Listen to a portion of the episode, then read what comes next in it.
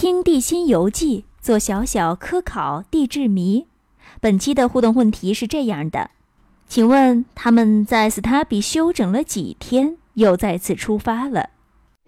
德国矿物学家奥托·里登布雷克教授在侄子阿克塞尔的帮助下，解开了隐藏在古代冰岛人羊皮纸中的密码。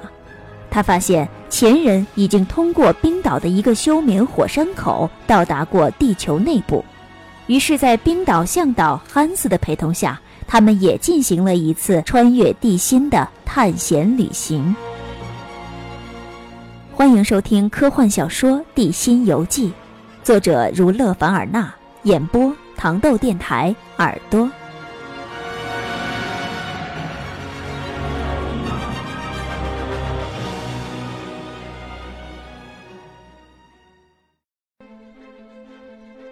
利登布洛克教授和阿克塞尔以及他们的冰岛向导汉斯，经过长途跋涉，终于来到了斯奈菲尔的脚下。一路上，他们看到了冰岛荒原地带的地貌。感受到了北极圈的极昼，并且受到了两家冰岛居民的热情招待。那么接下来，他们是否会按照羊皮纸上的指示，下到斯奈菲尔这座火山的底部去一探究竟呢？在下一集当中，阿克塞尔将和利登布洛克教授展开一场无谓的辩论。请关注糖豆电台暑期小说剧联播，《地心游记》第十四集《无谓的辩论》。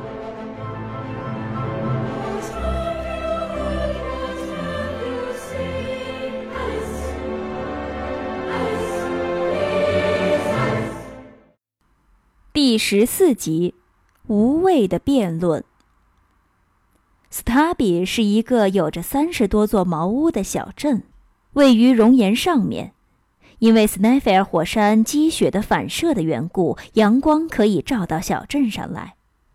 小镇在一个小峡湾的尽头，峡湾的周围是玄武岩石壁，形状怪异。大家知道，玄武岩是一种棕色的岩石。它源于火成岩，它的形状排列简直是令人惊叹的整齐。在这里，大自然像人一样，按照几何方式对岩石进行着加工，仿佛它也会使用人们所使用的三角尺、圆规或者铅垂线等等。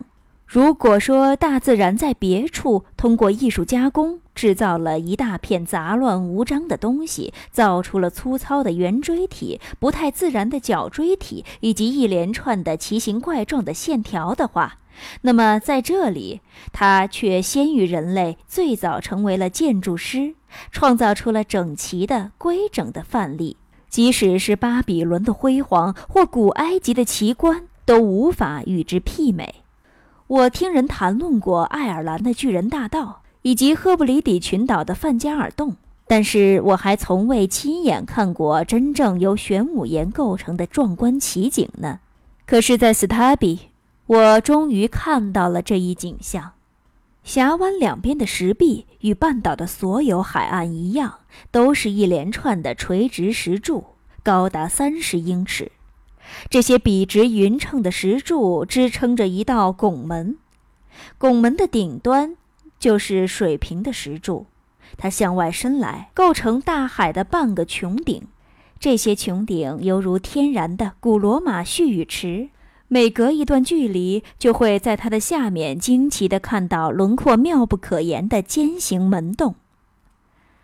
海浪从这些尖形门洞中穿过，浪花阵阵。有几段玄武岩的石柱遭到狂浪的袭击，连根拔起，横卧在地，如同古庙宇的废墟一般。不过，这些庙宇的废墟永远显得很年轻，岁月的流逝未能让它留下岁月的记号。我们在林地上的最后一段行程遇到了这样一番景象：汉斯轻车熟路地带着我们往前走。有他陪同，我的心里踏实极了。德国矿物学家奥托·里登布雷克教授在侄子阿克塞尔的帮助下，解开了隐藏在古代冰岛人羊皮纸中的密码。他发现前人已经通过冰岛的一个休眠火山口到达过地球内部。于是，在冰岛向导汉斯的陪同下，他们也进行了一次穿越地心的探险旅行。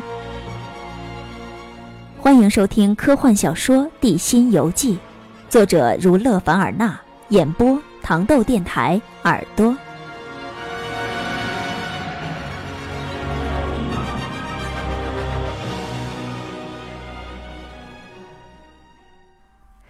神父的家是一个极其简陋低矮的棚屋，不比旁人家的房子漂亮舒适。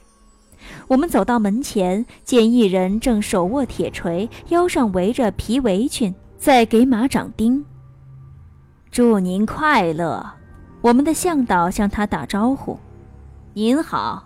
正在钉马掌的人用纯正的丹麦语回答：“这位是神父。”汉斯扭过脸来，告诉叔叔：“啊，你好啊，神父。”叔叔重复了一句，转过头来对我说：“阿克塞尔，看上去这是个勤劳的神父。”这时，汉斯已经将我们的情况告诉了神父。神父立即把手中的活计放下，发出了一种马和马贩子中间流行的喊声。一个身材壮实的妇人从棚屋里走了出来。我觉得他至少有六英尺高，我真的害怕他会按照习俗给我们以冰岛式的亲吻，但他却没有，而是很不情愿地将我们领进屋去。在我看来，客房是这位神父家中最差的一间房间，它又矮又脏又乱，而且有一股腥臭味儿。不过我也算是知足了。神父看上去并不具有那种好客的好传统。天黑之前，我发现我们是在同一个铁匠、渔夫、猎人、木匠打交道。这个人根本不像一个神父。不过，也许今天并非假日，星期日，他可能有所不同。我并不想讲这位可怜的神父的坏话，因为他的日子真的很清苦。丹麦政府给他们的补贴非常少。教区的税收也只有四分之一归他们所有，全部加起来也不到六十马克，也就是九十法郎。因此，他们不得不干些杂活来补贴家用。长此以往，久而久之，他们也就染上了猎人、渔夫以及其他一些较为粗鲁人的毛病，他们的语言、举止和习惯也就发生了改变。当晚，我就发现我们的主人并没有把节制的饮食的美德列入应该遵守的行为准则当中。叔叔很快便知道了自己面对的是一个怎么样的人，知道此人并非高尚正直的学者，而是一个凡夫俗子，一个愚蠢的农夫。于是他便决定尽快地离开这个不好客的神父家，准备进山。他不顾鞍马劳顿，一路艰辛。准备赶到山里再去住上几天，因此在抵达斯塔比的第二天，我们便做起了出发前的准备。汉斯雇佣了三个冰岛人，以代替马匹来运送我们的行李物品。双方谈妥，到了火山口底部，这三个冰岛搬运工就可以返回，行李物品由我们自己想办法解决。直到这时候。叔叔才只好把他想尽可能下到火山底部去探险的愿望告诉了汉斯。汉斯只是点了点头。对他来说，去此处还是去彼处，深入火山底部还是只是在火山表面转转，他都无所谓。可我因为沿途的事情太多，注意力被分散，已经忘记了这码事儿了。可现在一下子又勾起了我的想法。我心里的烦乱比之前更加厉害了，可我只能是无可奈何，没有其他办法。如果我有可能反抗利登布洛克教授的任何想法，我早在汉堡的时候就反抗了，何必等到抵达了斯奈菲尔脚下呢？在所有的想法当中，有一个怪诞的想法折磨得我苦不堪言，这想法可怕至极。我想，它也足以刺激到神经比我坚强百倍的人。好吧，我在心中暗想，我们要去攀登斯奈菲尔山了。好呀，我们要上去看看它的火山口了。真的太好了，有人这么做过，而且安然无恙地回来了。但这一次也不一定全是这样。如果真的有条路可能通往地心，而如果那个该死的萨克鲁塞姆说的是真话的话，那我们就会在火山地下通道里迷失和丧命。再说，并没有什么有力证据可以证明斯奈菲尔就是一座死火山呀。谁能确保他没有在积蓄力量，没有在准备喷发呢？这只怪物自从一二二九年起就一直沉睡着，但我们因此可以认为它永远不会苏醒吗？万一它苏醒起来，我们岂不是要遭殃吗？这个问题确实不可等闲视之，而且我的确也在考虑。我只要一闭眼，马上就能幻想火山爆发的可怕情景。我觉得自己在火山爆发中成了火山岩炭，太不值当了。最后，我实在是憋不住了，我决定将我的想法委婉地告诉叔叔，让他知道接下来这么做可能不会有什么好结果。于是我跑去找他，把自己的疑虑和盘托出，然后退了几步，离他远远的，任他暴跳如雷。是吗？我也在考虑这个问题。叔叔并没有发作，只是这么回答了我一句。他这话到底是什么意思呢？是不想考虑我的意见吗？是放弃了探险计划吗？如果果真如此，那真是太好了。他在沉默，我没敢惊动他。片刻之后，他接着说道：“我的确也在考虑这个问题。我们一到斯塔比，我就开始注意到你刚才提的那个严重的问题了。我们不能鲁莽行事。是的，我们不能。”我语气坚决地回答：“斯奈菲尔火山已经沉寂了六百年，它随时都有可能活跃起来。不过，火山在爆发之前会是有先兆的。我已经向当地居民打听过了，而且对地面的情况也做了研究。我可以向你保证，阿克塞尔，它不会爆发。”听他这么一说，我一时愣在那儿，一句话也说不出来。我说的你不信吗？叔叔问我。那好，你跟我来。我木呆呆地跟着他走。他带着我离开神父家，穿过了一个玄武岩石壁的缺口，背向大海走去。不一会儿，我们叔侄二人便来到了一块旷野上，那是一大堆看不到头的火山喷发物。这里好像刚刚下了一场巨石雨，遍地都是玄武岩石、花岗岩石和各种各类的灰石，整个旷野好似被这场石雨砸碎了一般。到处可以看到火山气体在往上冒，这是一种白色的气体，冰岛语它叫做雷基尔，它源自地下废泉，非常的猛烈，告诉人们此处火山活动的情况。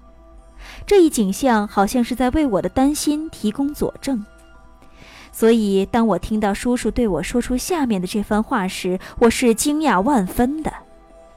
你看到了这些烟吗，阿克塞尔？这恰好证明了我们不用担心火山爆发。呃，这，这是什么道理呀？我不禁大声地说道。你记住，叔叔继续说。